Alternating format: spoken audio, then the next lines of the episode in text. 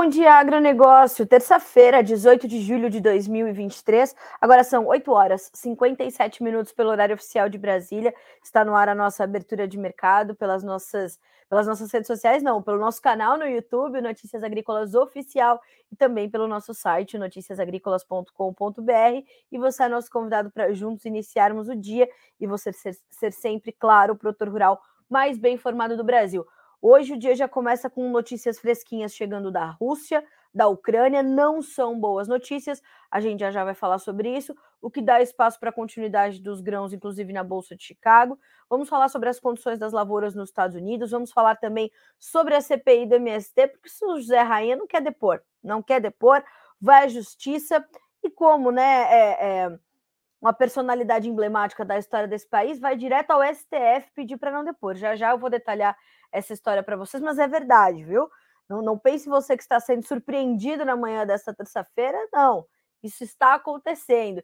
Então fique ligado, a gente, claro, vai passar para você todos os preços. E eu te lembro, antes de mais nada, que o Bom Dia Agronegócio tem o apoio da Cochupé, a maior cooperativa de cafeicultores do mundo, e que juntos nós vamos seguindo. Você pode participar conosco. Essa janelinha que está aqui do seu lado é para que você realmente participe, é seu espaço. Então mande as suas perguntas, as suas dúvidas, os seus questionamentos, até porque em mais alguns minutinhos estará conosco o analista da Safras e Mercado, Elcio Bento, para a gente falar sobre o mercado de trigo, sobre os impactos dessa saída da Rússia do acordo do Mar Negro e os, os últimos acontecimentos na noite desta segunda-feira. A gente também já já vai detalhar essa situação. Mas antes de mais nada, vamos para a nossa rodada de preços, saber como é que os mercados estão funcionando na manhã de hoje. Vamos checar as cotações e a gente começa, como sempre, pela Bolsa de Chicago, onde a soja agora tem 0,9% de alta para 13 dólares e 89 centos por bushel no contrato novembro. O milho sobe 2,6% para 5 dólares e 18. O trigo, 6 dólares e 64, tem 1,8% de alta. Nós temos ainda altas para o farelo. Farelo de soja sobe 1% para 413 dólares e 50 centos por tonelada curta. E o óleo que estava operando no negativo passou a subir 60 centos mais 66 por libra-peso e uma alta de 0,5% na manhã de hoje. Nós temos ainda o caf... a Bolsa de Nova York agora, vamos virar a chave. Nova York. Café subindo um pouquinho, estava testando novas baixas, tentou voltar para o positivo, bem próximo da estabilidade agora. 0,1%, zero alta.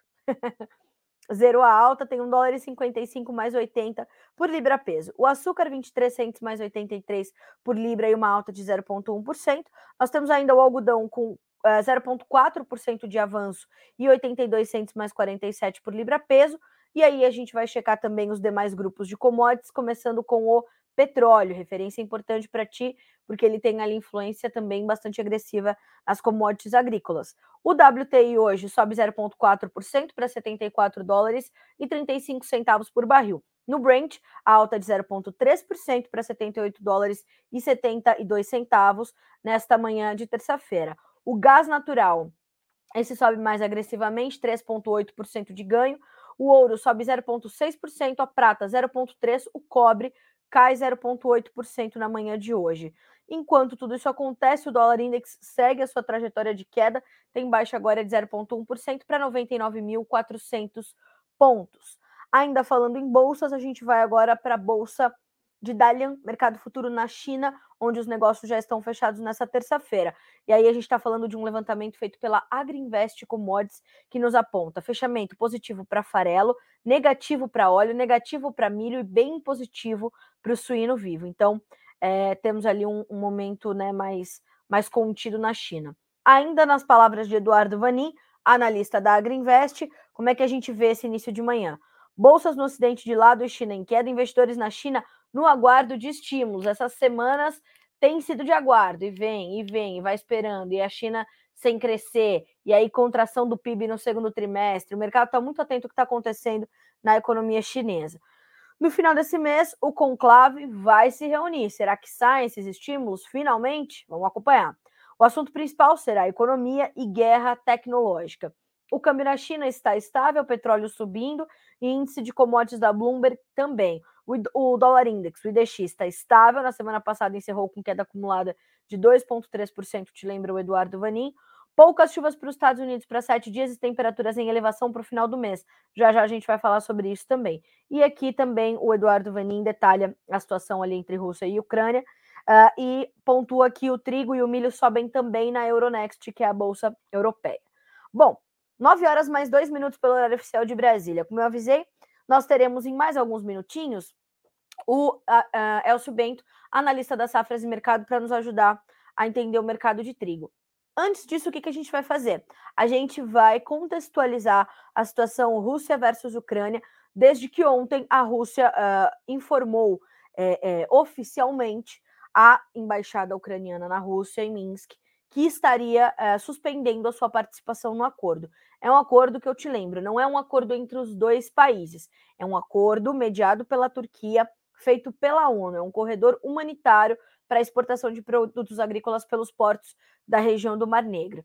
Esse acordo estava prestes a completar um ano, ontem completaria, mas e expirava ontem. E a Rússia, como fez das outras vezes, criou uma mística em torno de vou renovar, não vou renovar, vou renovar, não vou renovar. Mas dessa vez Putin cumpriu a palavra e suspendeu então a sua participação. Até aí, tudo certo, né? Ele, ele fez ali uma série de demandas, uma série de pleitos que não foram atendidos, até porque alguns são bastante absurdos, mas num período de guerra. Mas, enfim, é, então tomou a sua decisão. Tempos de guerra são tempos de guerra, fez o que achou que deveria fazer e assim se deu.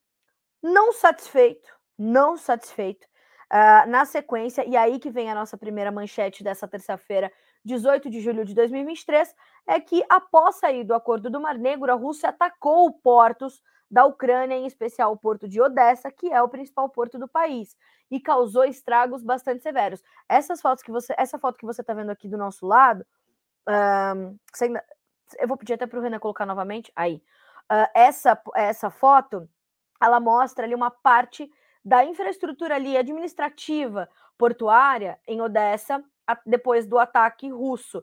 As informações que nós temos até agora são de que a Rússia atingiu portos ucranianos nessa terça-feira, um dia depois de sair do acordo apoiado pela ONU para permitir que Kiev exportasse grãos e Moscou reivindicou ganhos de batalha em uma área onde autoridades ucranianas disseram que as forças russas estavam voltando à ofensiva. A Rússia descreveu uma onda de ataques com mísseis e drones nos portos da Ucrânia como o que eles chamaram de ataques de vingança em massa em retaliação aos ataques de drones marítimos ucranianos que derrubaram sua ponte rodoviária para a península da Crimeia, que já foi ocupada. Logo depois que a ponte foi atingida, Moscou retirou-se de um acordo de exportação de grãos negociados a um, negociado há um ano, uma medida que a ONU diz que poderia gerar fome em todo o mundo. De fato, o sistema pode de novo colapsar. Vai faltar comida? Eu não imagino que falte comida, mas a gente pode ter um novo momento preocupante? Sim, podemos. Uh, a queda dos destroços e ondas de explosão danificaram várias casas e a infraestrutura portuária não especificada no principal porto da Ucrânia, de Odessa, de acordo com o Comando Militar Operacional do Sul da Ucrânia. As autoridades locais em Mykolaiv, outro porto, descreveram um grave incêndio. Os ataques russos aos portos fornecem, abre aspas, mais uma prova de que o país quer colocar em risco a vida de 400 milhões de pessoas em vários países que dependem das exportações de alimentos ucranianos, fecha aspas para Andriy Yemark, chefe da equipe presidencial da Ucrânia. Ou seja, uh, uma nova escalada, portanto, na guerra entre Rússia e Ucrânia. Volodymyr Zelensky não arreda um pé, né? E a, aí vem a manchete seguinte, né? O que fará a Ucrânia na sequência? já temos, né? Então, a manchete seguinte é a seguinte: a Ucrânia está acionando a sua defesa aérea em Odessa após o término do acordo de grãos. Então, também aconteceu na, no, na madrugada dessa terça-feira, né? Uh, a, essa ativação das defesas aéreas na província litorânea de Odessa, segundo informaram as autoridades da Ucrânia, horas depois do fim do acordo com a Rússia para a exportação de cereais pelo Mar Negro. Odessa abriga precisamente os terminais marítimos de onde partiam os grãos ucranianos em virtude desse acordo fechado com a mediação da Turquia e da ONU. Abre aspas. Odessa, os trabalhos de combate da defesa aérea continuam, disse Shei, eh, Serki Bratchuk, porta-voz militar na província, pelo Telegram. A Rússia estava atingindo o sul da Ucrânia com ataques de drones, acrescentou o chefe da administração militar da província, também no Telegram. O Comando de Operações do Sul da Ucrânia também afirmou que a Rússia atacava as províncias do sul com aparelhos de assalto não tripulados. Soaram alertas de ataques aéreos nos oblasts, uh, que são as províncias, né? Aqui uma série delas, incluindo então essa, esse ataque severo aos portos ucranianos. Ou seja, uh, o que nós temos visto acontecer essa semana é algo que já estava de fato na iminência de acontecer. Poderia acontecer mais cedo, poderia, mas uh, como é que esse acordo é, é, se deu? Como é que as coisas é, aconteceram, né? Nós tivemos então o início da guerra. Os portos foram uma das primeiras estruturas a serem atacadas ali na Ucrânia e se fechou. E realmente não entrava, não saía, os navios foram ficando ali, os produtos foram se deteriorando e de fato a segurança alimentar se a insegurança alimentar se intensificou e a gente ainda estava terminando de sair da pandemia, terminando de alinhar ali os, os gargalos logísticos por conta da pandemia e aí se intensificaram pela guerra. Então, tudo isso foi trazendo de fato muita preocupação aos mercados. Isso fez, inclusive, com que os preços do trigo testassem níveis recordes. Eu me lembro bem no dia seguinte, ou no dia que a guerra estourou, os preços do trigo testaram limite de alta nas bolsas internacionais. E aí foram testando patamares intensos, avançados, e a gente foi é, é, buscando esse, esse entendimento. O que a gente viu na sequência? Os mercados é, é, irem se adaptando àquela situação até que veio o acordo, né? E uh, somente a Ucrânia, pelo porto de Odessa, durante a vigência do acordo, escoou ali mais de 29,6 milhões de toneladas de grãos por estes portos, o que ajuda, portanto, a garantir essa segurança alimentar mundo afora. São 400 países que dependem dos grãos ucranianos. E a região em que está localizada a Ucrânia, e o, e o, porto de Odessa, principalmente, ele é bastante estratégico, principalmente ali para a Europa, para partes da África, onde você tem ali uma, uma facilidade logística colocada ali pelo, por esse porto. E a Ucrânia, ela tem uma competitividade no setor agrícola, né? Agropecuário não, mas agrícola, que é um, muito, é, é, não só reconhecida, mas importante para o bom funcionamento dos mercados globais. Então, uh, a partir do momento que a gente tem essa situação, a gente tem preocupações. Veio o acordo, foi muita negociação, o Tayyip Erdogan voava de um lugar para o outro, de um lugar para o outro, se encontraram na Turquia, o representante da Ucrânia, representante da, da, da Rússia, o Tayyip Erdogan, os membros da ONU se acertaram. Não, realmente tem que fazer um negócio ali para poder passar esses navios e a gente continuar alimentando o mundo legal enquanto a gente briga aqui, a gente discute, vamos saber quem vence essa guerra. E fomos. E o acordo ele não era nunca, né? É, é, ele não era algo perene, ele era sempre bem temporário, bem marcadinho. E cada vez que vinha uma renovação, Vladimir Putin falou: não, não, dessa vez não vou, dessa vez não vou, porque coloquei ali pleitos importantes, levante de sanções e principalmente a volta né, da Rússia para o sistema internacional de pagamentos. Tudo isso foi é, é, sendo pleiteado pela Rússia, não foi atendido. A OTAN dizendo que vai abrir as portas para a Ucrânia, o Vladimir Putin ficando bem nervoso, e aí dessa vez não teve jeito. Então, no dia do vencimento do acordo, falou que estava fora. O que isso quer dizer para os preços, né? Ontem é, nós tivemos uma alta expressiva do mercado no começo do dia, foi perdendo força e fechou no vermelho. Hoje estava subindo bem menos, já está subindo mais. E é isso que a gente vai conversar agora com o Elcio Bento, que é analista das safras e mercado, já conosco na manhã desta terça-feira aqui no Bom Dia Agronegócio. Elcio, bom dia, meu amigo. Seja bem-vindo. Sempre bom ter você com a gente, é, principalmente em momentos tão confusos como esse. Bom dia, Carla. Bom dia, Agro. Bom dia a todos. É uma satisfação sempre falar contigo. Obrigada, Elcio. Prazer é nosso. Uh, Elcio, como é que você recebe essa notícia da, desse ataque russo aos portos ucranianos, em especial ao porto de Odessa, que é o mais importante do país? Como é que a gente tem que digerir essa informação? É sempre uma notícia muito importante, não é, cara? A gente tem na Ucrânia um país que é considerado o celeiro da Europa, né? um grande produtor é, de grãos de um modo geral. É bem verdade também, Carla, que eles vêm sofrendo já a produção ucraniana é, nesses dois anos é, de guerra, o primeiro, né, pegando o final da safra e esse, é, fez com que a produção encolhesse bastante, de um saldo exportável que seria de até 24 milhões no ano em que iniciou a guerra, neste ano é de 10,5 milhões de toneladas. O que, que a gente tem que entender essencialmente em relação a, que, a qualquer essa questão relacionada, na verdade, à guerra relacionada à Ucrânia. Existe um lado que é especulativo, e com certeza, quando a gente tem é, um conflito que envolve não só a Ucrânia, mas, claro, também a Rússia, que é o maior exportador, traz incerteza ao mercado. E a gente viu isso naqueles quatro meses pós-início da guerra, a gente viu os preços subindo de uma forma que perdeu totalmente a racionalidade. O que eu considero que a gente tem que ficar atento neste momento? É, primeira questão é questão sazonal. A gente está agora, neste momento em que a Rússia é, optou por, pela não renovação do acordo, enfim, colocando as suas justificativas, é, é um momento de sazonalidade de ingresso de safra.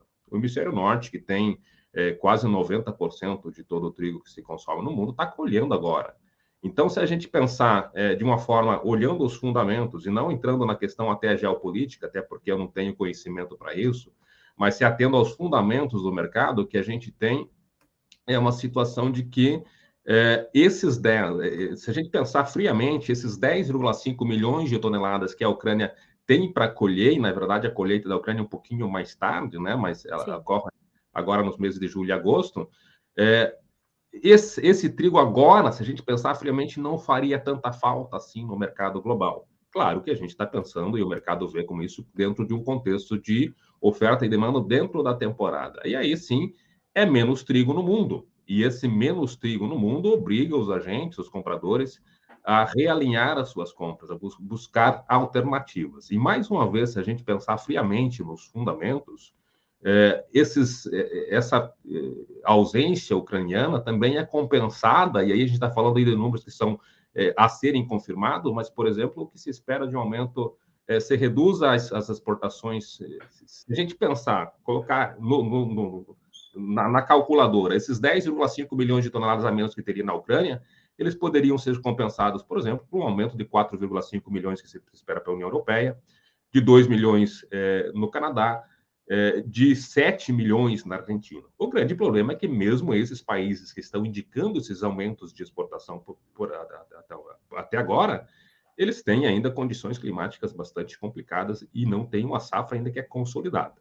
Mas para responder e, e, não enrolar muito, sim, a gente tem uma situação que vai gerar é, volatilidade. Essa, essa e, e, é bem verdade também que a Rússia já no acordo, é, já nas, nas justificativas para não manutenção, para não prorrogação do acordo, deixa bem claro que se as suas, é, é, suas demandas forem atendidas, eles retornam ao corredor de forma imediata. Me parece muito mais é, uma moeda de troca né, da Rússia e também acho que é possível que em breve a gente tenha retomada desse corredor de exportação. Vai depender tudo das questões das negociações diplomáticas que a gente vai ter em relação enfim, a Rússia e a Ucrânia, a Turquia, enfim, todas, toda a situação que envolve essa questão relacionada à guerra.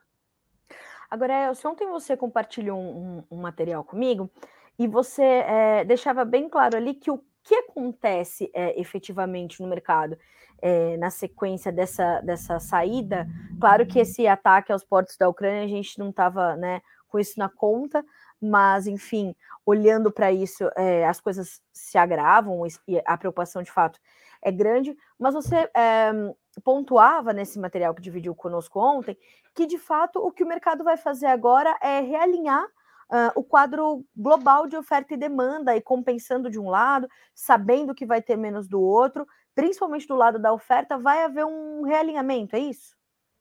Exato. O grande, o grande problema, Carla, é que eu sempre gosto de entender o mercado assim, um lado, um lado que é fundamental, isso aí é desenhado, é oferta e demanda, é os números de oferta e demanda que o mundo tem.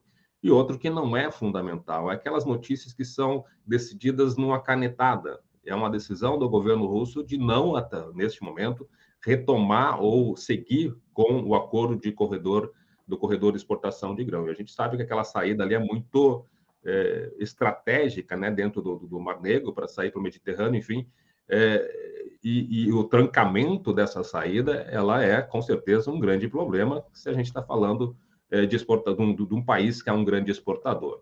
Mas o problema da gente fazer qualquer análise é que é algo que pode eh, voltar, que está acontecendo agora, a não prorrogação, e de repente por eh, decisões, enfim, relacionadas eh, às questões demandadas pela Rússia, retome esse, esse corredor de exportação. Por isso que é muito complicado. Se a gente pegar os fundamentos, é aquilo que eu falei, a gente está com o trigo uhum. entrando agora, a gente tem uma safra global que tem complicações ao longo, enfim, dos grandes produtores, nos grandes produtores, mas é uma safra que é desenhada, a gente sabe que vai entrar o produto, a gente sabe que vai ter o período de consumo, e quando a gente vem para esses fatores que são exógenos aos fundamentos, né, que, que, estão acontecendo por um canetaço, mas que afetam os fundamentos, é muito mais difícil de se fazer é, uma análise. Mas vamos pensar, então, de que se nós, tem, se nós tivermos essa, é, essa, imaginar na situação mais grave que seria de que nós não vamos ter mais exportações saindo da Ucrânia, aí sim tem que ter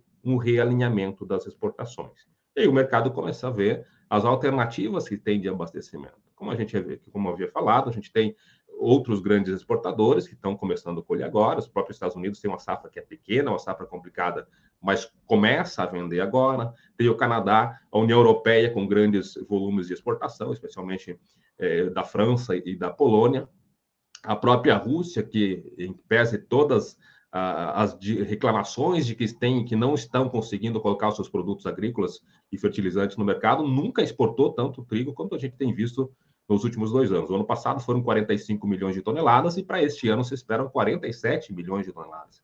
É muito trigo. Então a gente vê uma situação que a gente tem um grande exportador, é bem verdade, que perdeu participação em função da guerra é, podendo ficar fora do mercado, e aí os players que têm esses excedentes de trigo, inclusive é, a gente tem que lembrar que temos aqui o Rio Grande do Sul também com a possibilidade de exportação, o mercado vai se realinhando. Se a gente pegar isso, é um cuidado que a gente tem que ter quando faz essas análises, se a gente pegar o quadro geral de oferta e demanda, esses, e olhar para os estoques, esse trigo que está lá na Ucrânia que não poderá ser vendido, ele está contando para essa oferta e demanda.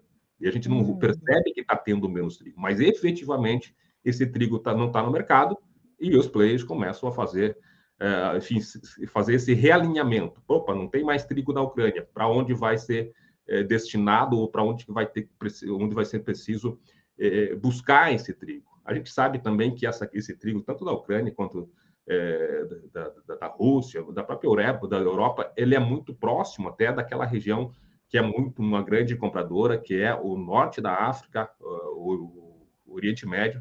Então, aí a gente tem essas possibilidades. Existem possibilidades, o mercado vive dessas possibilidades, mas eu ainda olho é, a situação global e a situação de abastecimento é, na região do Mar Negro, apesar de toda a situação é, muito triste que é a guerra, para a questão do trigo, eu não vejo com grande preocupação. Eu ainda acho que vai retornar esse corredor de exportação e que, se nós tivermos, na pior das hipóteses, a ausência ucraniana nessa temporada, que eu acho pouco provável, mesmo assim o mercado tem trigo para realinhar. O que a gente pode ter é uma mudança do nível de preço, né, da régua dos preços, mas longe de a gente ter, na minha opinião, é, um desajuste de preços como a gente teve nos quatro meses que, que é, foram posteriores ao início da guerra, lá nos meses de março, abril, maio e junho. Elcio, ontem já foi um, um, reflexo disso que você acabou de detalhar. Nós tínhamos altas importantes no começo do dia, o mercado foi perdendo a sua força, fechou no vermelho. Hoje, naturalmente, sobe um pouco mais, porque, como eu falei, né? Acho que não estava não no front esse, essa, não só a saída, a saída estava, mas a, os ataques na sequência não. É, mas assim, é, serão altas pontuais e que refletirão essas notícias também pontuais, justamente por conta desse detalhamento dos fundamentos, como você nos, nos trouxe aqui?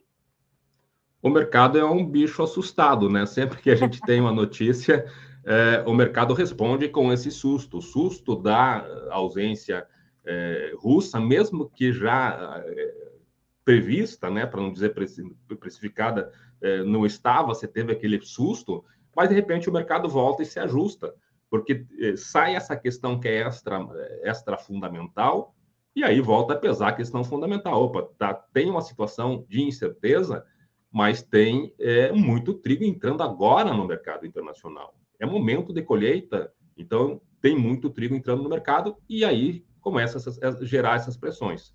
É, Porque eu acho, mesmo essas elevações, de, essa elevação de hoje, quando a gente vê essas elevações, a gente tem se acostumado no mercado de trigo, de repente está subindo 3%, 4%, e ainda a gente não pode olhar esses preços e imaginar que, opa, começou a subir, a gente tem uma inversão do cenário, eh, enfim, estava numa tendência de baixa, vai começar uma tendência de elevações. Ele vai acomodar, vai ainda nessa lateralidade, a gente está com o ingresso de safra, a minha percepção é que os fundamentos eles vão mostrar ainda uma, uma safra mundial mais ajustada do que foram os últimos números do USDA. A gente tem, por exemplo, as safras de primavera, a safra norte-americana de primavera, ela está bem complicada, é bem pior do que no ano passado. A gente tem o Canadá, que o Canadá, a essência, praticamente 90%, mais de 90% é safra de primavera, e tem também condições de seca, que são as piores nas grandes planícies, nas grandes províncias produtoras do Canadá, são as piores em cinco anos. A gente tem, por exemplo, as safras do hemisfério sul, a, a Austrália, o número do SDA é 29 milhões de toneladas, mas os números do governo australiano, da ABARE, é de 26 milhões de toneladas, são, são, é bem menos trigo. Então, a uhum. gente vai ter essas notícias e esses fundamentos é que vão mostrar para onde os preços vão mais adiante. Claro que a questão da guerra, ela vai trazer volatilidade. É aquela questão que traz a incerteza. E também a gente não pode esquecer que é, mercados, quando a gente olha em bolsa, são agentes que estão ali para ganhar dinheiro. Então, qualquer notícia, eles se posicionam na, na, na ponta de compra, é, compram quando vê que o mercado está ficando mais é, atingindo algum ponto de, de, resistência, vão lá e realizam. A gente tem essa questão especulativa bastante agitada. A gente está ainda no mercado que tem consolidação da safra, tem a questão climática que pode interferir. Se a gente olhar lá para a China, por exemplo, China que produz 140 milhões de toneladas, teve muita chuva nos últimos, nas últimas duas semanas de produção. Então, talvez a China tenha que importar mais. Tudo isso vai trazendo e obrigando o mercado a se realinhar. Eu vejo um mercado ainda muito volátil, é, com a possibilidade de ganhar algum, alguma, alguma força de preços mais durante a entre-safra. Mas, neste momento, o mercado que vai oscilar entre altas e baixas em função dessas incertezas, principalmente dessas vindas é, do Mar Negro, mas a gente tem, se a gente for pensar, a gente tem essas turbulências do mar agitado de grandes ondas, mas que esse nível do mar, com algumas marés de altas mais baixas, eles ainda estão se alinhando sem grandes alterações. O mercado vai ficar bastante mexido, mas ainda sem força para tomar uma direção de forças de alta mais expressiva e também de queda. O mercado lateral, agitado mais lateral, é que eu vejo para esses próximos meses no contexto global. Elcio, no começo da sua fala, você falou da importância do, do produto brasileiro para esse momento. Uh, como é que você espera que agora uh, a demanda pelo nosso trigo se comporte e, principalmente, claro, a formação de preços aqui no Brasil? A demanda, eu acho, Carla, que a, eh, a, o Brasil conseguiu ser colocar o seu produto na vitrine do mercado internacional. Do Rio Grande do Sul, essencialmente. Porque a gente teve aquela situação de preços lá para cima, e o trigo gaúcho foi para o mercado internacional. E a gente está nesse mercado internacional, internacional. Então, sempre vai ter a demanda. Acho que a conta básica é a seguinte: a gente tem uma safra de gaúcha, eh, a nossa estimativa ano, um potencial de produção menor do que no passado, mas mesmo assim que supera a sua demanda interna em quase 3 milhões de toneladas, esse trigo tem que ir para algum lugar. Este ano também, se falando de potencial de produção, o Paraná, que ano passado comprou muito trigo gaúcho, tem mais, terá mais trigo. A gente tem que falar que terá nas projeções no potencial de produção, porque o clima está aí para é, assustar sempre a questão de produção. Mas o nosso produto abriu a vitrine do mercado internacional. Então vai ter mercado. O grande problema, na verdade, ou a grande questão é a que preço. E esses preços que o ano passado a gente viu preços é, que chegaram a, a, sei lá, patamares até de 1.500, 1.600, talvez até mais no mercado internacional, as indicações agora elas tendem a ser algo próximo de mil reais. Né? Se a gente for ver os preços que a Rússia está negociando no mercado internacional e fazer uma paridade, hoje no interior do estado do, do Rio Grande do Sul teria que ser vendido é, em torno de mil reais até abaixo de mil reais para competir com esse trigo russo. Uhum. Aí, claro, a gente vai ver que tem toda essa situação de, de realinhamento. Então, a questão de demanda, claro, se os mercados estão se realinhando, eles estão atentos às alternativas e a produção brasileira, essencialmente a produção gaúcha, é uma alternativa. Então, a demanda vai estar aí, o mercado vai estar é, olhando para essas possibilidades. A grande pergunta, ou melhor, a, a, a, grande incerteza que se tem é a que preço. E os preços que a gente vislumbra para a paridade, né, para o mercado internacional, São preços bem mais baixos do que as, os do ano passado. O lado bom para este ano, pensando em mercado interno, é que o custo de produção também caiu bastante, então pode dar uma equilibrada. Então a questão vai ter mercado, em princípio, e dentro do retrato atual do mercado a preços mais baixos, mas a demanda continuar sempre aberta ao produto brasileiro, que eu imagino que eh, já tenha ingressado nessa vitrine do mercado internacional. Elcio, a, como é que você vê o produtor se comportando diante disso? Justamente por conta dessa talvez necessidade de preços mais baixos para sermos mais competitivos no quadro global. Isso deixa o produtor um pouco mais reticente? Como é que o produtor está se comportando diante disso tudo? O produtor é mais reticente, sim, e até se a gente for pensar nos números de safra, a gente revisou agora no último dia 14 o nosso número de safra, e nossa primeira intenção de plantio lá de março, a gente esperava, por exemplo, que o Rio Grande do Sul teria uma área maior de trigo. E agora, nosso reajuste, né, o realinhamento, tá falar, já estamos falando na palavra realinhamento, essa, eh, enfim, redirecionamento para confirmar essa área já mais próxima no momento já de consolidação do plantio, é, nos parece que teremos uma área menor no Rio Grande do Sul, não tão menor assim, ainda uma área boa, mas que vai reduzir, porque você tem um produtor que está descapitalizado, a gente vem de uma safra de soja, uma safra de verão, vamos falar, que foi muito complicada, algumas questões climáticas, mas principalmente, eu imagino que seja a pior, a, a, a maior complicação, que foi uma safra muito cara, custo de produção lá em cima e os preços mais baixos, então o produtor estava com menos, menos capitalizado, e agora vem para uma safra de trigo que traz consigo também a incerteza de um fenômeno climático que mudou, ou está mudando do Laninha para o El Ninho, que El Ninho é muita chuva, em tese, né? A gente sabe que clima sempre é complicado, mas um, um, um ano de, de, de, de, de, de clima mais complicado, que pode trazer mais chuva, mais chuva é mais incidência de doenças e principalmente possibilidade de perda de qualidade lá no momento da colheita. Então, por tudo isso, o produtor está mais reticente. Além disso, claro, a gente tem preços também que, em relação ao mesmo período do ano passado, são quase 30% a menos. Por isso, deu uma freada aí no, no ímpeto de aumentar a produção. Não é o caso de Minas Gerais, que teve a maior safra da sua história. Pela primeira vez este ano, Minas Gerais vai produzir mais do que os moinhos processam internamente. Né? Fazer essa comparação, quantidade de produção menos moagem, é a primeira vez que Minas Gerais tem mais trigo produzido dentro de Minas Gerais do que se consome. O estado do Paraná também tem uma safra que vai se encaminhando para ser uma safra maior do que a do ano passado.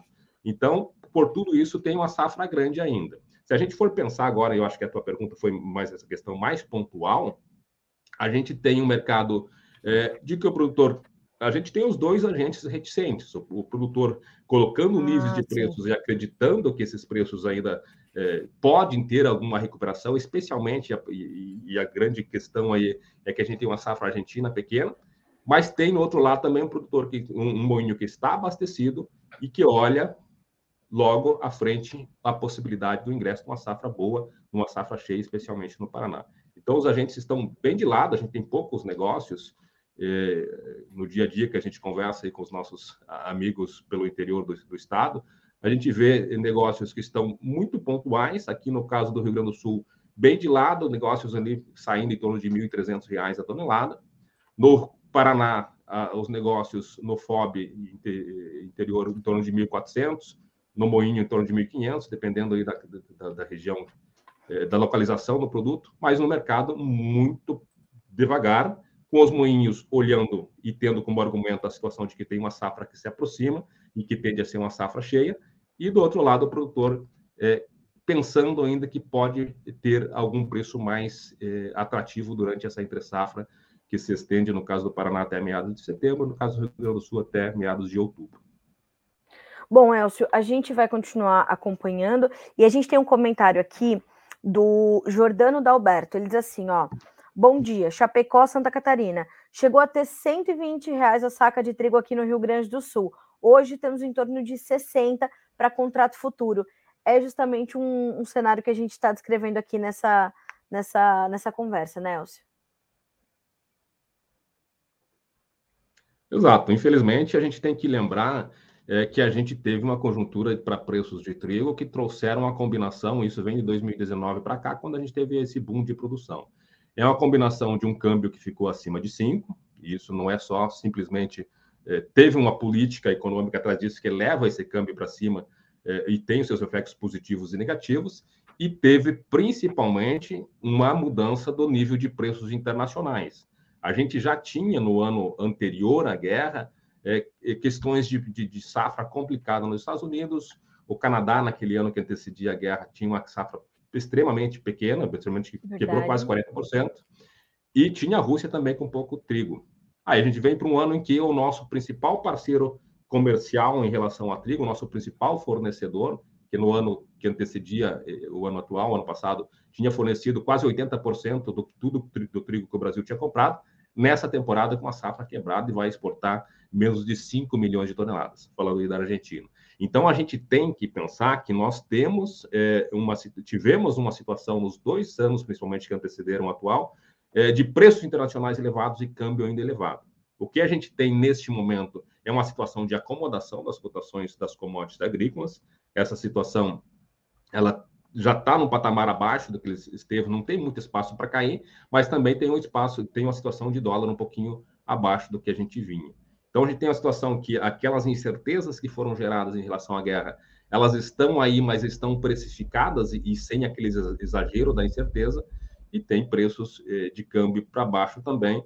Então, me parece que este ano o produtor vai ter que eh, lidar com uma situação de preços, infelizmente, mais baixo. Um ponto que fica bastante interessante de ser analisado para este ano é a questão do preço mínimo. O governo elevou o preço mínimo de 1.320 para 1.463, falando em tonelada. Então, a gente tem hoje uma situação que a gente vê preços para safra nova, pelo menos até o momento, entre 1.000 e 1.100, no máximo 1.200, e tem o preço mínimo do governo 1.463. Como o governo vai intervir nesse mercado, já que, entre aspas, prometeu um trigo em 1.463 e vai ter um trigo com o mercado sendo pago em 1.100, 1.200 no máximo, a gente vai ter que ter, ou teoricamente terá intervenção governamental. Como o governo vai intervir e quanto que ele vai conseguir mexer numa safra gigante como a gente tem, é uma questão que a gente ainda não consegue, é, enfim, responder, mas o produtor pode, em alguns momentos, conseguir entrar nesses mecanismos do governo. Não é o, o ponto atual, mas o preço mínimo pode ser uma alternativa também para comercialização durante essa safra que está, é, enfim, se aproximando, chegando ao final do plantio nas principais regiões de produção. No caso, em Minas Gerais, já está começando a colheita também. Maravilha. Elcio, sempre bom ter você com a gente para esclarecer, principalmente para orientar o produtor de trigo que está nos acompanhando por aqui. Obrigada mais uma vez pela agenda, pelo tempo, pela disponibilidade, pela gentileza e pelas informações sempre muito detalhadas, análises muito completas. Obrigada, meu amigo. Sempre bom ter você com a gente. Obrigado, Carla. Sabe que sempre é um prazer falar contigo, falar com todos que te acompanham aí. Um grande abraço e até a próxima. Até a próxima. Um abraço para você também. Excelente semana. Até mais. Até. Senhoras e senhores, o único e grande Elcio Bento, ele é realmente um as né, desse mercado. É, eu sabia que era, que era o, dia dele para a gente falar sobre isso, trazer essas informações, detalhar e trazer essa condição para o produtor brasileiro. De um, a gente está menos competitivo nesse momento, então os preços da nossa paridade de exportação já não batem tão bem no mercado internacional, mas a gente pode ter uma pressãozinha aí vinda por conta, né, do, como o Elcio falou, está começando a colher já trigo em Minas Gerais. Como é que fica essa situação? Então a gente olha para isso e vai buscando essa, essas respostas para o produtor brasileiro. A volatilidade tende a continuar para as cotações nas bolsas internacionais, todavia o que a gente vai ver também é uma, uma é, os fundamentos equilibrarem ali a balança e os fundamentos também exercem alguma pressão sobre os preços. Então, como eu trouxe no início da nossa conversa, a gente vai ver um, um realinho, né, um, um realinhamento do quadro de oferta, principalmente, a demanda é presente, está tá, é, é, frequentemente apontada no mercado. E a gente vai ver essa, e a gente tem, inclusive, nesse material que o Els compartilhou conosco ontem, é, nós temos um aumento da, da ordem de 2 milhões e meio de toneladas nas importações mundiais de trigo. Elas são puxadas principalmente pela Indonésia. Então, agora o que o mercado vai fazer? Compensar isso que fica represado ali é, pela, pela saída da Rússia do acordo, e a gente vai ver o mercado se realinhar, incluindo o trigo brasileiro nesse quadro global de oferta, mercado, como o Elcio bem colocou, né? O trigo parece ter finalmente entrado na vitrine mundial uh, do mercado de trigo, o trigo brasileiro. Então, isso é muito importante, a gente vai monitorando e acompanhando isso bem de pertinho por aqui. Você, claro, vai sabendo tudo em primeira mão. 9 horas 37 minutos pelo horário oficial de Brasília. Vamos seguir aqui com as nossas manchetes e a próxima delas refere-se à condição da safra norte-americana. Ontem, o USDA, o Departamento de Agricultura dos Estados Unidos, trouxe uma melhora no índice de lavouras classificadas como boas ou excelentes, tanto para a soja quanto para o milho. Vamos primeiro falar dos números, para na sequência a gente falar sobre o clima, porque vocês percebam que hoje, apesar desse aumento expressivo na soja, principalmente, nós temos ainda preços em alta. Uh, então, a gente, a gente percebe que, uh, vamos aqui checar os números, né? Para milho, uh, o índice de lavouras uh, em boas ou excelentes condições foi a 57%. Na mesma semana, ou melhor, na semana passada, nós tínhamos 55%. O mercado esperava esses, exatos 57%. Então, veio um o mercado já esperava, já especulava um aumento de 2% para soja e para milho. Para o milho se confirmou 55% para 57%. Mas no ano passado, nós tínhamos 64% dos campos em boas ou excelentes condições. No caso da soja, nós temos 55% até o último domingo, dia 16. Agora, veja você, na semana passada nós tínhamos 51%. Então, nós tivemos um expressivo aumento na soja de 4 pontos percentuais nesse índice. No ano passado, todavia, nós tínhamos 61%. E esse aumento veio ainda acima, não só, uh, né, é, não foi só expressivo, como ficou, inclusive, acima das expectativas do mercado. O mercado esperava esses 2%, de 51% para 53%, veio de 51% para 55%. Bom, o que, que, isso nos indica? Que de fato as lavouras estão se recuperando nos Estados Unidos. Quer dizer que elas vão voltar ao seu teto produtivo, ao seu potencial máximo? Não, porque já perderam, já perderam ali na, na arrancada. Nós tivemos um maio ruim, um junho ruim e um julho que está capengando no clima. Eu vou eu vou passar um link aqui para o Renan colocar uns mapas para nós na tela, porque essa, é, mais do que a melhora nas lavouras americanas, é importante a gente entender como o clima vai se comportar a partir de agora, para saber se essa melhora se estabelece, se essa recuperação continua, ou se a gente pode ver novos problemas, uma vez que soja e milho estão prestes a entrar nos seus estágios mais. O milho já está nos seus estágios mais críticos de desenvolvimento, onde a presença da umidade é determinante, é fundamental, mais do que, uh, além disso, né? Mais do que só uh, boas chuvas vindo bem distribuídas e com bons volumes, boas temperaturas também. Agora veja esse mapa, deixa eu ver se já está na tela. Uh, eu vou pedir para o Renan encher a tela para nós, é, porque aí vocês vão ver que essas são as anomalias, as probabilidades de temperaturas para o período de 25 a 31 de julho, ou seja, para os próximos 8 a 14 dias todo o território norte-americano deverá ter temperaturas acima da média. Então, ele está todo colorido assim laranja, porque é isso que indica essa legenda. Quando a gente olha ali para o coração do Corn Belt, a gente vai ter um laranja mais claro e um laranja mais escuro. No laranja mais escuro, na região oeste, a gente está falando de uma metade muito importante, um pedaço importante de Illinois, e, uh, Iowa, as Dakotas, Nebraska, Minnesota, Missouri. Então, a gente tem ali preocupações, é, principalmente para a metade uh, oeste. No laranja mais claro, não fica muito longe disso, porque temos também temperaturas acima da média. Uh, a metade sudeste de Illinois, nós temos Indiana, Ohio, Kentucky. Então, toda a região produtora de grãos nos Estados Unidos vai sofrer com temperaturas acima da média na, na, no último período de julho. Vamos checar o, o, o mapa seguinte, por favor, Renan. Mapa de chuvas agora.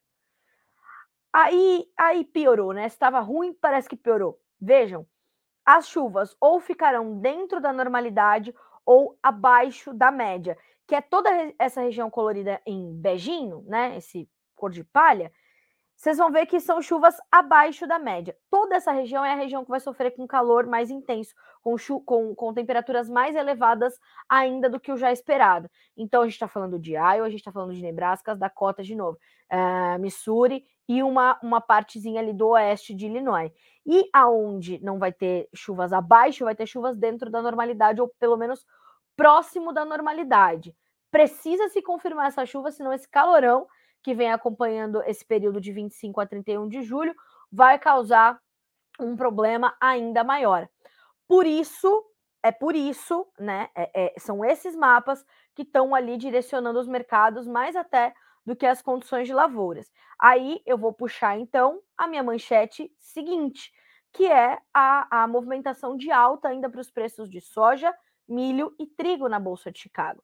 Claro que o milho e o trigo uh, vão ter a sua, a sua parcela ali de apoio na condição, naturalmente, da guerra. Não só trigo é escoado ali da, do, do, do, do, corredor uh, já não em funcionamento, né, já desativado por conta da suspensão do acordo, mas uh, saía dali, inclusive saiu mais milho até do que trigo. Né? A Rússia é a maior exportadora mundial de trigo, então a Ucrânia tem uma parcela muito importante também, juntas são ali né, os, os, países que mais trazem, mas soja, milho e trigo sobem hoje na Bolsa de Chicago mais uma vez, não só pela condição, portanto, da, da, da, da, da escalada da guerra, mas principalmente por essas preocupações com a safra americana.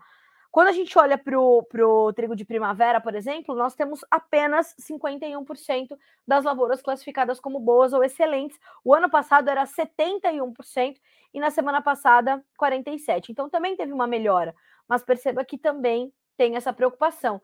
E a gente já teve uma perda ali né, na safra de trigo de inverno dos Estados Unidos, então há de fato essa preocupação com a questão climática, é isso que vai dando altas para os preços da soja, do milho e do trigo nesta manhã de terça-feira. Na Bolsa de Chicago, os preços da soja nesse momento sobem todos os contratos mais de 13 pontos. O setembro tem 14 dólares e 20, o novembro 13 dólares e 91, o janeiro 13 dólares e 97, o março 13 dólares e 85. No milho, nós temos o dezembro com 5 dólares e 16, sobe 10 pontos e meio. O março, 5 dólares e 27, 9 pontos mais 75 de ganho. O, ma o, o março, perdão, o maio, agora sim, 5 dólares e 33, 9 pontos mais 25 de alta. E o julho, 5 e 36, 9 pontos mais 25 de alta também. No trigo, as altas variam de 8,5 a 9 pontos e meio, tá? De alta. Dezembro, 6,82, março, 6,97, maio, 7 dólares e 6, julho, 7 dólares mais 8 centes por bushel. Então, percebam, o mercado de grãos segue no seu momento de sustentação, segue suportado e a gente vai monitorando, vai acompanhando bem de perto essa condição uh, e a gente vai é, te atualizando, claro, como é que fica para o Brasil, né? É, para o Brasil, a gente tem uma, uma uh, uma, um repasse que não é tão imediato e nem chega na mesma intensidade, porque a gente vai esbarrar em alguns outros vetores de formação de, de preços, entre eles o dólar, mas o dólar ali na casa dos 4,80 e hoje sobe mais, né? Um pouquinho, mas sobe 0,2% para R$ 4,82, ele vai ajudando a formar preços melhores para o mercado brasileiro. Isso vale para soja, isso vale para milho, até mesmo para o trigo. É, e para todas as outras commodities que a gente exporta, inclusive.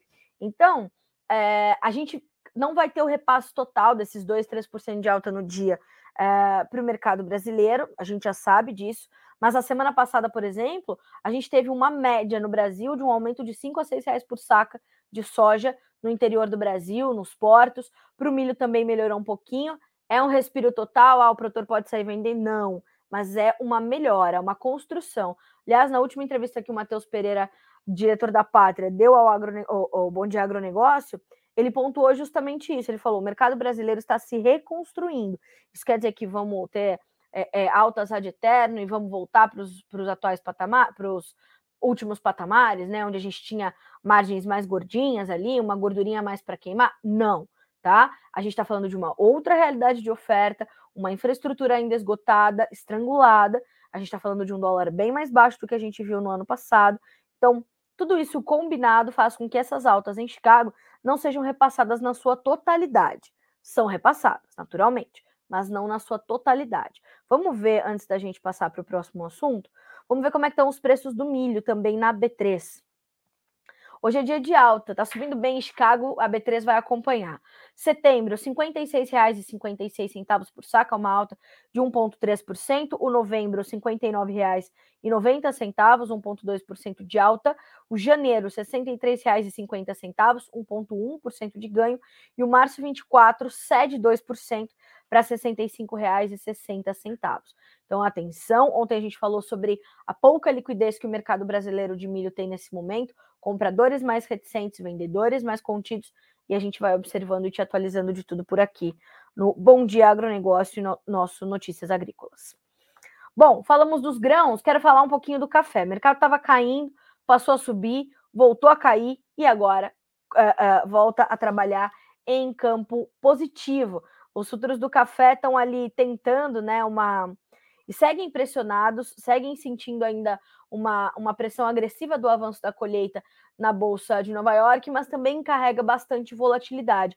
Por isso que hoje nós já vimos o mercado testar o vermelho de novo, mas nesse momento, agora são 9 horas e 47 minutos, tem ganhos pequenos, tímidos em, Chicago, em Nova York, que se aproximam de 0,3% para levar o setembro a 1 dólar e 56 mais 25 por libra, o dezembro a 1 dólar e 56 mais 15 por libra peso, o março 1 dólar e 56 mais 90 e o maio 1 dólar e 57 mais 90. Então percebam que a gente é, vai monitorando essa situação é, é, e também olhando para o produtor brasileiro, como sempre fazemos e como é o nosso foco central aqui, de trazer as informações para você formar boas estratégias, garantir as boas oportunidades do mercado e se proteger dos momentos mais difíceis.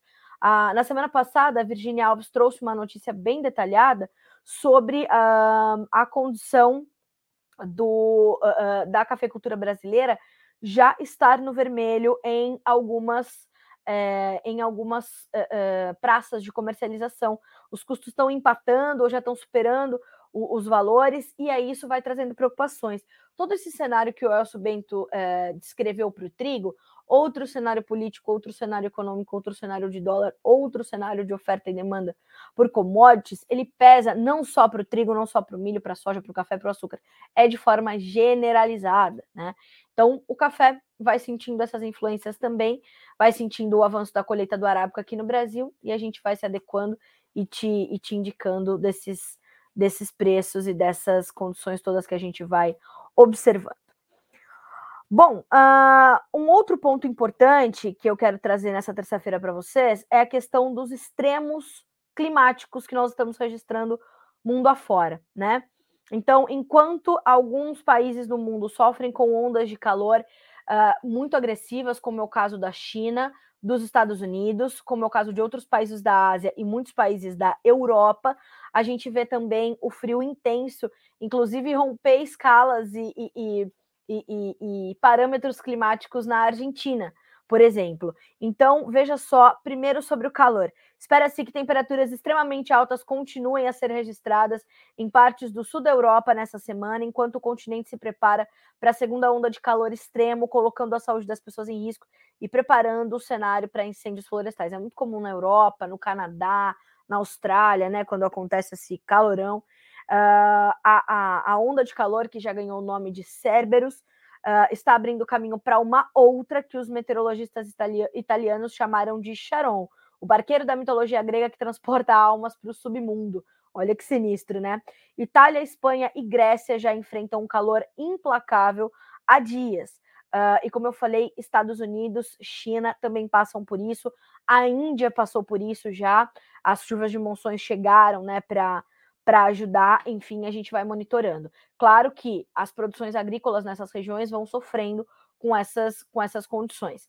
Do mesmo modo, aqui na Argentina, por exemplo, uh, aqui na América do Sul, o frio uh, foi para menos 22 graus e meio. Pois é, uh, ultrapassando a limite de escala de temperaturas no país.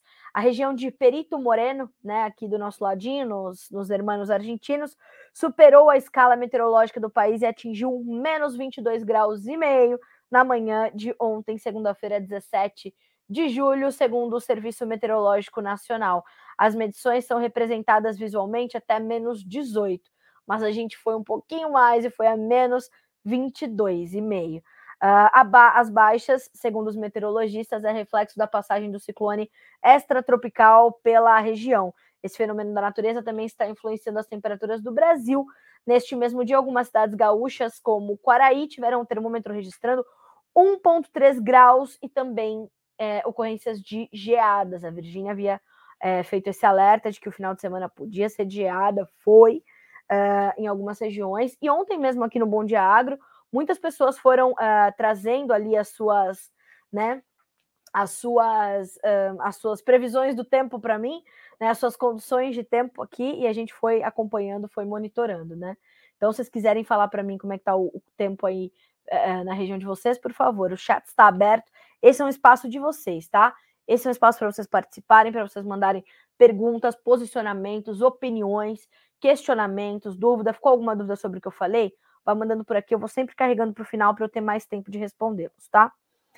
9 horas e 52 minutos pelo horário oficial de Brasília. Vamos a uma das, para mim, uma das principais manchetes dessa terça-feira, porque vejam vocês, né? O que, o que ainda pode acontecer, o Brasil ainda pode te surpreender, viu? O Brasil ainda pode te surpreender, porque o senhor José Rainha, que é alvo da CPI do MST, vai ao STF, o Supremo Tribunal Federal, para não ser obrigado a depor. A convocação do José Rainha foi votada e aprovada durante a comissão parlamentar de inquérito e, sendo convocado e não convidado, ele é obrigado a depor mas vai ao STF pedir para que isso não aconteça. A notícia diz: a defesa de José Rainha Júnior, que é o líder da FNL, a Frente Nacional de Lutas, pediu ao STF para que ele não seja obrigado a comparecer à comissão parlamentar de inquérito que investiga ações do movimento dos trabalhadores sem terra e de outras entidades responsáveis por invasões de terra no Brasil. O colegiado aprovou a convocação de Rainha em junho. Na época, também foi aprovada a convocação do senhor João Pedro Stedley, líder do MST. De acordo com a convocação, Rainha foi pre... deverá comparecer à comissão na condição de testemunha no dia 3 de agosto. Tá chegando, hein? Tá chegando, senhor José Rainha. Lembrando que ele foi preso preventivamente em março, após ser acusado de extorquir fazendeiros na região do Pontal do Paraná, Paranapanema, em São Paulo, onde as diligências da, da CPI do MST foram iniciadas e de onde vieram muitas informações, principalmente sobre quem financia as invasões de terra no país, que é o foco central da CPI do MST. Em junho, o Tribunal de Justiça do Estado determinou sua soltura. Na Suprema Corte, o relator do caso é o ministro Luiz Fux. Uh, no entanto, como o STF está em recesso, o tema pode ser analisado pela ministra Rosa Weber, que é a presidente da corte. Agora, veja você, né? Veja você o tamanho deste homem, que ele vai já direto no STF, direto no STF, uh, ah, para pedir para não depor, porque não, não quer, não, não, não quer. Existe um ditado muito simples na língua uh, portuguesa, né? A, a, a brasileirada, na, no, no, nosso português claro, que diz: quem não deve não tema, seu José Rainha. O senhor não está aí bradando contra a CPI, os seus apoiadores lá na comissão parlamentar de inquérito, dizendo que querem criminalizar os movimentos sociais no país, pois vá lá, vá lá e diga por que não é possível né, fazer isso. Diga qual é a ideologia desse, desses movimentos que já perderam o contexto desde a sua criação. A gente está querendo saber o que o senhor quer falar, né? Aí o senhor vai dizer para mim que vai no STF? Haja dinheiro para pagar advogado para o senhor ir para o STF pedir para não depor numa, numa comissão parlamentar de inquérito que foi convocado dia 3 de agosto. Seu prazo está correndo, hein, José Rainha? 9 horas, 55 minutos pelo horário oficial de Brasília. Vamos aqui para os nossos comentários. Eu quero mandar bom dia para o Jorge Alberto Stein, para o Diogo Soares, para o Bernardino Tartar, sempre conosco, para o Agnaldo Peron, para o Tiago Augusto de Souza. É, quero agradecer muito pela gente. Eu recebi hoje muitos comentários gentis aqui sobre a qualidade do Bom de Agro. Muito obrigada a todos vocês, viu? É, é, quando a gente recebe esse tipo de, de retorno de vocês, a gente sabe que a gente está aqui no caminho certo, a gente está é, aprimorando o Bom de Agronegócio para levar vocês informações cada vez melhor, cada vez melhores, né? E num, num formato cada vez mais próximo de vocês, que o objetivo central desse programa é falar com vocês que estão aí do outro lado, é falar com a nossa audiência responder aquilo que vocês precisam saber. Então, ó, gente de Goianésia, de Carapó, no Mato Grosso do Sul, temos também Varginha, em Minas Gerais, Tucunduva, no Rio Grande do Sul, o Hildo Piton, o Rafael Mendes, meu parceiro aqui, meu parente. Bom dia a todos de Araguari, Minas Gerais, melhor informativo do agro no dia a dia. Obrigada, viu, Rafael? Muito gentil da sua parte. Bom dia para o Danilo Padovani, que está sempre conosco também, de Sacramento, Minas Gerais. A Soninha Bonato nos acompanhando. Bom dia, Sônia, direto de Pameri no Goiás. Dona Neuza lá em São Paulo, bom dia. Bom dia também para o Marcelo Sabec de Jaguapitã, no Paraná, Uru, Uruçuí, no Piauí, o Diogo Grossman, uh, o Diego Brandão, bom dia, Carla, acompanhando aqui de Mirante da Serra, Rondônia, bom dia. O Jordano de Chapecó, Santa Catarina, respondemos aqui a tua a tua pergunta, né, Jordano? Você perguntou se a renovação do acordo do Mar Negro pode mudar o, trigo, o preço do trigo para o Brasil. Pode, e, mas a gente tem que lembrar que ainda há fundamentos que pesam sobre as cotações do trigo, tá? Então vamos ter essa, essa prudência na hora de esperar ou não pela melhora, tá? Bom dia também para o Arnaldo Piaça, para o César uh, Capoia, de Paysandu, no Paraná, para a Dona Eliana, bom dia, Agro, bom dia. Uh, para Tayama, bom dia. Para o Emerson Antoniacomi, uh, Paranaguá com muita chuva ontem. Pois é, estamos acompanhando. Uh, olha que bonitinho. O Macalé falou para eu parar com a dor de cotovelo. Tem uma dor de cotovelo que eu não tenho, é de brasileiros como o seu José Rainha, viu, Macalé? Você tem razão. É, o mercado interessa mais, mas o que está acontecendo aqui é tão importante quanto porque não tem mercado se as terras forem invadidas e o produtor não puder produzir. Aí não tem mercado, aí não tem preço, aí não tem sobe e desce, não tem oferta, não tem demanda, tá? Se você entra numa propriedade que é produtiva, que é o que está acontecendo, e você impede aquela, aquela propriedade de avançar com as suas atividades, ela sim se torna improdutiva pela invasão, aí não tem mercado, amigo. Então a gente tem que falar sobre isso também. As notícias difíceis e que parecem dor de cotovelo, mas estamos longe disso, tem que estar tá no roteiro. Uh, bom dia para Dourados, bom dia. Uh, o Lucas Champoski, bom dia, Carla. Aqui em Cascavel, Paraná, choveu durante a tarde e noite. Algumas pancadas de chuva agora, o tempo nublado com algumas aberturas de sol. Como é que vocês estão aí com a colheita da safrinha? Tá dando para colher? Não tá? Tá mais difícil, mais lenta por causa dessas chuvas? Mandem para nós por aqui, tá? Pessoal, eu aproveito esse espaço, né, que, que eu vou respondendo aqui para vocês os, o, as perguntas e trazendo os comentários e tudo mais, para incentivá-los a mandar para nós fotos, vídeos do seu dia a dia. Mande fotos da sua colheita, mande fotos do seu plantio, do desenvolvimento das suas lavouras, dos seus rebanhos, dos seus funcionários trabalhando, da sua propriedade em andamento. Então, mande para nós os seus questionamentos, as suas imagens também, que para nós é importante, tá? Para a gente poder registrar esse Brasil que produz. São 9 horas e 59 minutos. Para encerrar, eu quero te lembrar que o bom, o, o bom de agronegócio, não, o prêmio A Melhor História de um Agricultor está aí nos seus 10 últimos dias, 9 últimos dias de votação.